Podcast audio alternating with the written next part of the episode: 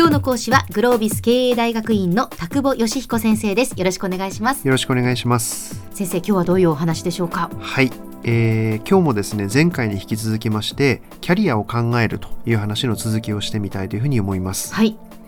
えー、前回はキャリアという言葉の語源は、まあ、馬車の轍である。キャリアを考えるということは、まあ、人生そのものを考えることなんだと。そんな話をさせていただきました、はい、前回も申し上げましたけども日本人がキャリアを考えるといった時にですね陥りがちな何て言うんでしょう罠というかポイントというのはどうしてもどの会社で働くかみたいなことだけを自分のキャリアを考えるということで、えー、イメージしてしまうということなんですよね。えー、ただ本来の意味からすれば人生そのものを考えるということですから、ええ、もっと多角的に考えなければいけないことっていうのがあるはずなんですね。で、えー、例えば一番典型的にキャリアを考えるタイミングというのは学校を卒業して就職を考える時、まあ、よく自分の棚卸しをしてとか、まあ、いろんな会社さんがですねこう棚卸しシートみたいなものを作って、うん、で自分はどうなんだこうなんだとかって考えるみたいなことがあると思うんですけども。えええー、就職をしてしばらくするとですねすぐに気が付くことがあるんですよね。まあ、労働の対価として仕事をするそういう意味での仕事人としての、まあ、自分の役割というのは、まあ、一通りそういうことでありますよね。ええ、でもある程度こう年齢を重ねてくるとですねあ自分自身は自分の両親の子供なんだということに気が付くタイミングっていうのはあるはずなんです。あはい、なるほど。というのは、ええ、だんだんだんだんやっぱりご両親が年を取られてくる、はい、えー、まあ、体調がいい悪いみたいなこともあるかもしれません。うんえ、それからもっとこう何かが進めば介護みたいな問題もあるかもしれません。はい。これは絶対に間違いがないことというのは我々は誰かの子供として存在しているわけですよね、えー、だからこの問題というかこの課題というか、この側面は必ずと言っていいほど、えー、発生してくる一つの自分の生き方を規定するファクターだったりするわけです。はい、はい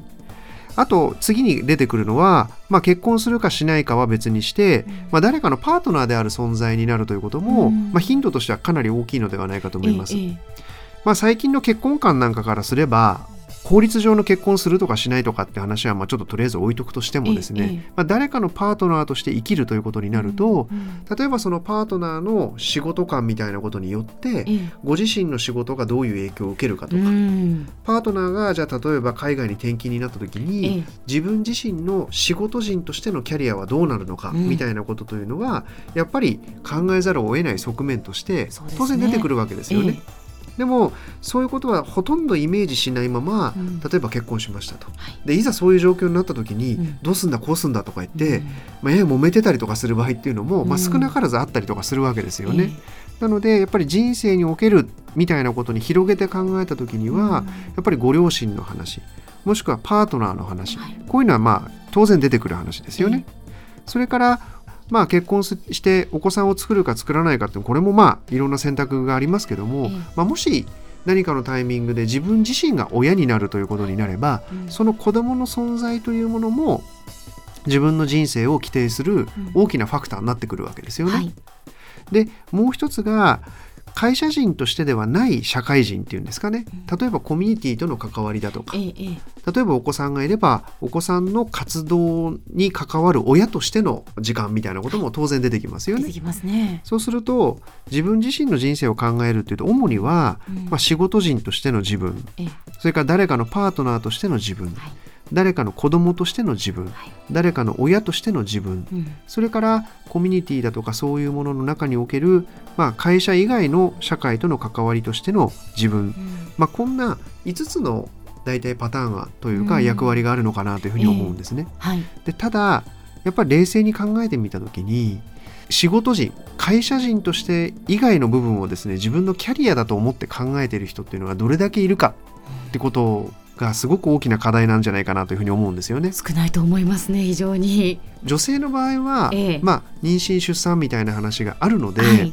いろんな意味でそういうことを考えるってことのチャンスというか、うん、まあ機会っていうのにはまあ、必然性を持って、うん、まあ、面することって多いんじゃないかというふうに思うんですけどそのタイミングそのタイミングでやっぱり考えますね。そうですよね。でも男性の場合は実はあんまりそういう意識がないまま、うん、自分の仕事のことだけを考えることがキャリアを考えることだみたいなふうに思ってしまっている場合っていうのも結構あるのではないかと思うんですね。ええでいろんなことが出てきた時にあそんなこと考えてもなかったとか、うん、いや想定もしてありませんでしたみたいなことが出てきて、うん、いろいろこう課題を抱えてどうしようこうしようみたいな状況になってしまう。はい。そんなことも含めてキャリアを考えるというのは一体どういうことなのかっていうことをちゃんと正面から向き合う必然性っていうのはあるんだろうというふうに思います。はい。ただ繰り返しになりますが日本の教育の中ではそういうことについてちゃんと教えてもらってないので、意外と本当に大きな問題に直面してから考えてあたふたしちゃうみたいなことがある、うん、それからもう一つキャリアというのは実は考えても結論が出ない場合っていうのは結構あるわけですね。はあ例えばご両親の介護みたいなことが発生している場合だとするならば、え考えても、うん、もうやるということは決まってるということだけしかなくて、えね、実は結論が出ないみたいなことっていうのも結構あります。で結果何が起こるかというと考えても無駄だから考えるのを放棄するってことになっちゃうんですよね。でもやっぱり1回しかない自分の人生をどういうふうにこうしていくのかとかしていきたいのかみたいなことだというふうに考えれば、えー、やっぱりそこは自分自身で向き合わざるを得ないですし、うん、誰かのせいにするわけにもいきませんし、うん、青臭いものの言い方かもしれませんけども、えー、自分の人生に責任を持つためにも、ちゃんと考えるっていうことから逃げないっていうことを、えー、し続けていくのが大事かなと。物事って大体放置してて良くなることっていうのは基本ないと思いますから。まあちゃんと捉えてどうしていきたいのか、そしてどうしていきたいのかということを自分の意思で決めていくってことがやっぱりとても重要なことかなというふうに思います。では先生今日のまとめをお願いします。はい、えー、自分のキャリアを考えるというのは仕事人としての自分誰かのパートナーとしての自分子供としての自分親としての自分そして会社以外の社会との接点を持った社会人としての自分、まあ、そんな5つの側面から、えー、考えていただけるとより幅広く自分がこれからどう生きていくんだろうとか自分はどういう存在でありたいんだろうというようなことを考えていただくのに良いのではないかと。そして考えること自体がなかなか苦しい話になる場合も多いかもしれませんけども、えー、一度しかない自分の人生については自分で考えるしかない、えー、自分で考えきるというその姿勢を貫いていただきたいなとそんな話をさせていただきました。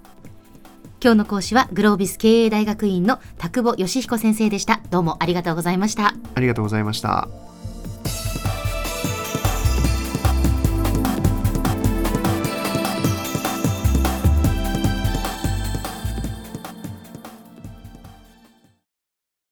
ゾクゾクグイグイメラメラつながる。ゾワゾワ。ハラハラ。メキメキ。つながる。ズキズキ。モワモワホカホカつながる。キリキリ。ザワザワ。キュンキュン。ガンガン。ワクワク。ウズウズドキドキ。ルンルン。バクバク。九州人のいろんな気持ちつなげます。九州から輝こう。キラキラつながる。キューティーネット